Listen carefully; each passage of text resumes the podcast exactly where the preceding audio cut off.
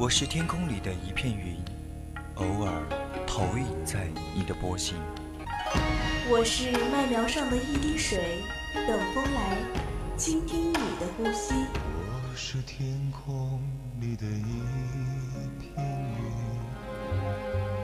云。你我相逢在青葱的麦田上，聆听彼此没有方向。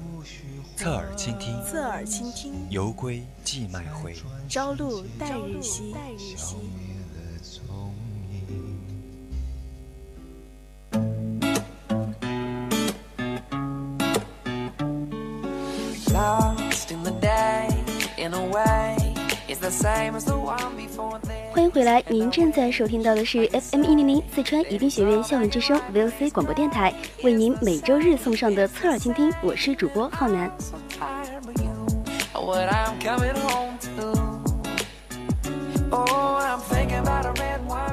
下半段的人在旅途，主播将带大家游览依山傍水的南京。之后的三位书屋则为您送上孤独的城市。欢迎听众朋友们在节目中与我们进行互动。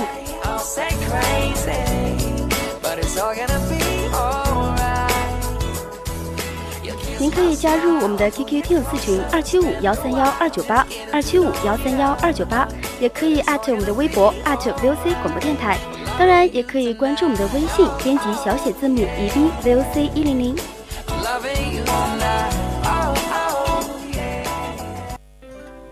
日光倾城，我启程。日光倾城，我启程。我每天倒着不同的时差。我想留下每个路人的微笑，却不经意间错过所有的回眸。我在故乡读着流浪的书。却在旅途中听着想家的歌。人在旅途，每一次离开都是想念的开始。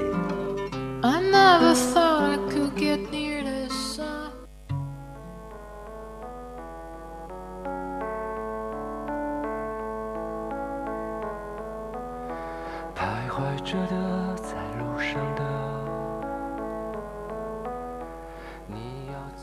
不知不觉又要告别十月份，迎来这一年的倒数第二个月了。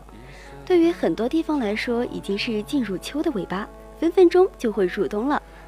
不少的景区呢，也将进入旅游淡季，此时可以说是最适宜出门旅游的时间。那么，趁着现在秋意渐浓，寒意未深，我们一起去旅行吧。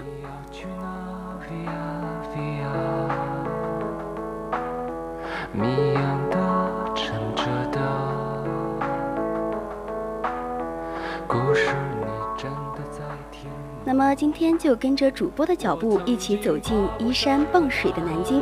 南京是江苏省的省会，十朝古都的沧桑洗礼，现代化都市的灿烂文明，让南京这座历史名城独具魅力。南京也许不像是其他城市那样充斥着繁忙的人群和嘈杂的街市，更多的是千百年来积淀下来的文化传承和历史印记。让你在游览间感受到文明古都的文明与洗礼。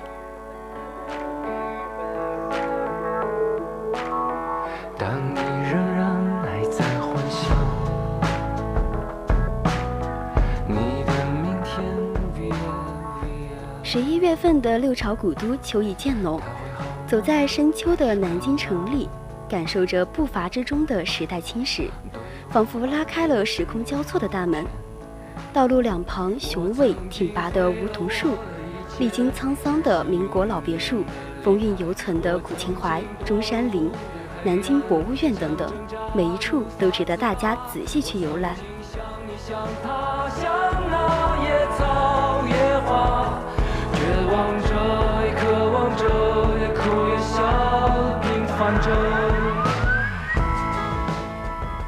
那么我们首先去的就是南京总统府景区。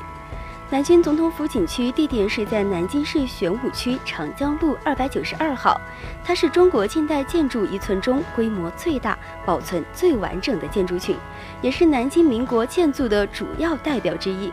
如果是喜欢历史的朋友们，倒是可以去缅怀一下伟人的丰功伟绩。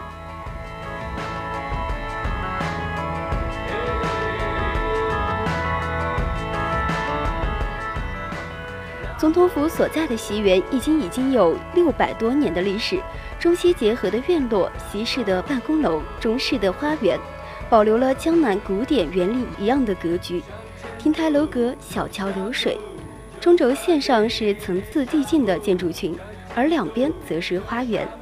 墙上不时出现的孙中山、蒋介石、宋美龄等人的照片，也让人感叹时代的沧桑。向前走，就向走，就算会我曾经跨过山和大海，也穿过人山人海。我曾经拥有着一切，转眼都。总统府一共是分了三个区域，它的中区主要是国民政府、总统府及其所属的机构。西区是孙中山的临时大总统办公室、秘书处和西花园，以及参谋本部等。东区呢，主要是行政院旧址、马厩和东花园，一系列展馆和史料陈列就分布在这三个区域中。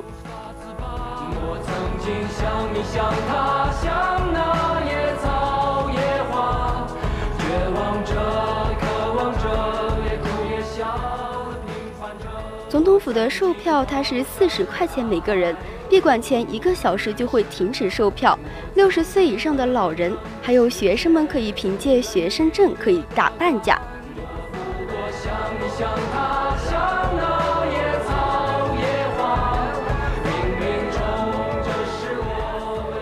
在这里呢，提醒大家一下，总统府的开放时间是十一月一号到二月二十八号，它的早上八点半到下午的五点钟。如果要去的朋友呢，一定要注意这个时间。对于总统府，建议大家是可以去玩三到四个小时的，这个地方真的是值得大家去观一观的。你的故事讲我们的总统府走完了之后呢，就随着主播一起去到南京大学吧。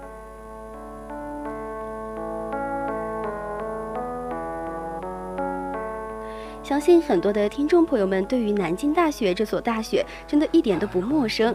南京大学它是坐落于钟灵毓秀、虎踞龙盘的古都南京，是中国的第一所现代大学，也是国家“二幺幺”工程和“九八五”工程重点建设高校。那也曾是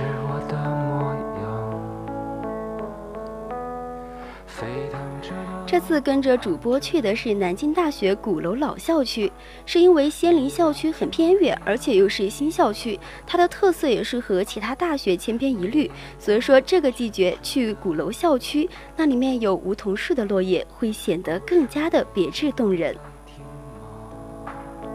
我曾经跨过山和大海，也穿过人山人海。我曾经。鼓楼校区的正门是可以随意进出的，但是侧门呢是需要刷学生的校园卡才能进。所以说，听众朋友们想要去南京大学，就可以从正门进去哦。课室呢有学生在自习，所以说建议大家不要入内打扰，外围看看就可以了。当然有喜欢拍照的朋友，建议大家可以上午去，因为下午的话北大楼会背光，拍照也不是很好看。如果你上午去呢，拍照会好看的多，而且修图也是比较方便的。你的明天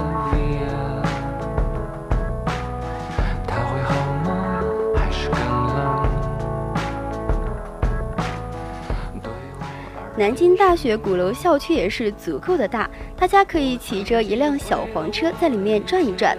推荐大家可以去南大的餐厅，虽然说比在校生要贵到百分之四十，但是依然是市场价。建议大家可以去尝一尝，真的是特别的不错哟。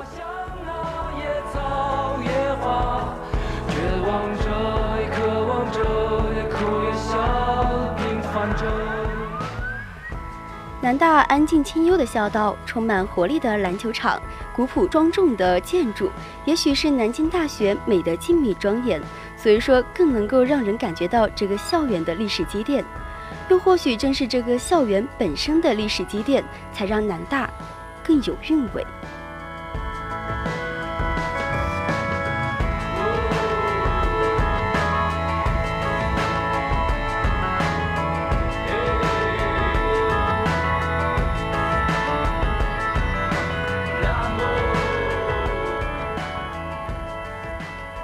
南朝四百八十寺，多少楼台烟雨中。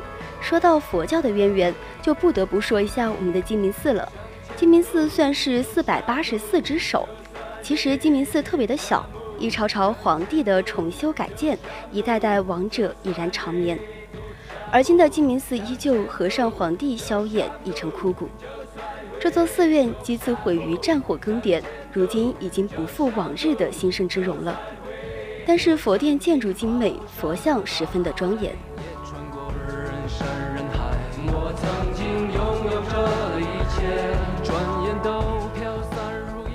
鸡鸣寺的开放时间是早上的七点钟到下午的五点钟，晚上呢仅在农历的二月十九号、六月十九号还有九月十九号的前一天和除夕开放哦。大家如果要去到鸡鸣寺，只需要门票十块钱，还会附赠你三炷香火。不过呢，在这里主播要提醒大家，寺庙里面是不可以去拍照的哟。我曾经像你像他我们的寺庙虽然说不大，但是香火特别的旺。就比如说我们的电视剧《新白娘子传奇》也曾经在这里取景。主播建议大家去游览的时间大约在一个半到两个小时就足够了。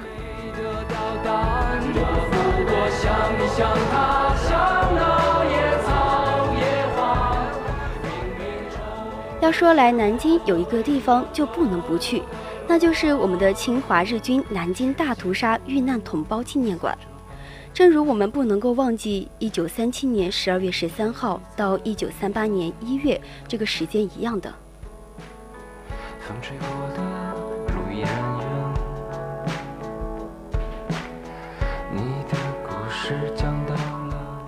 南京大屠杀坐落于建邺区水西门大街，可以乘坐地铁或者是公交到达，是不需要门票的。开放时间是我们的周二到周日的早上八点半到下午的四点半。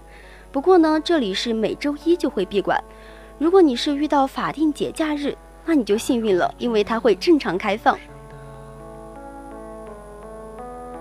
你要走吗？易碎的骄傲着当灰白色的建筑色调映入眼帘的时候，气势恢宏，庄严肃穆，也是这个城市永远都避不开的痛。我还记得，每隔十二秒，一滴水就会从高空落下，掉进黑色的水面里面。这意味着三十万南京大屠杀的遇难者，在那场持续六周的浩劫里面，每隔十二秒就会有一个生命的消失。在历史的面前，真的有一种说不出的悲伤。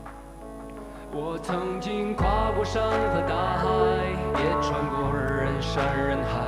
我曾经拥有着的一切。所以，对于那些参观南京大屠杀纪念馆的各位，我的倡议真的是建议大家用心的去感受那份历史，去体会落后就要挨打的那份悲哀。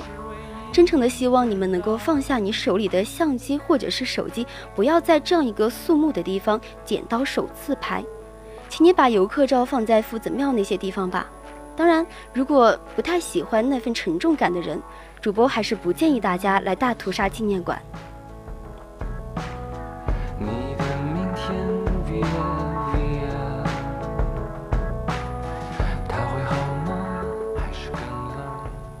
现在我们的时间也是二十一点四十五分了，时间真的是不等人啊！走完这几个地方，我们的旅行到此也就要结束了。停留的时间不够，虽然说有一些不舍，但还是下次再见吧。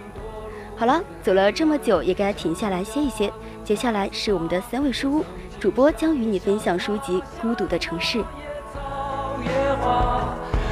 望着，也渴望着，也哭也笑。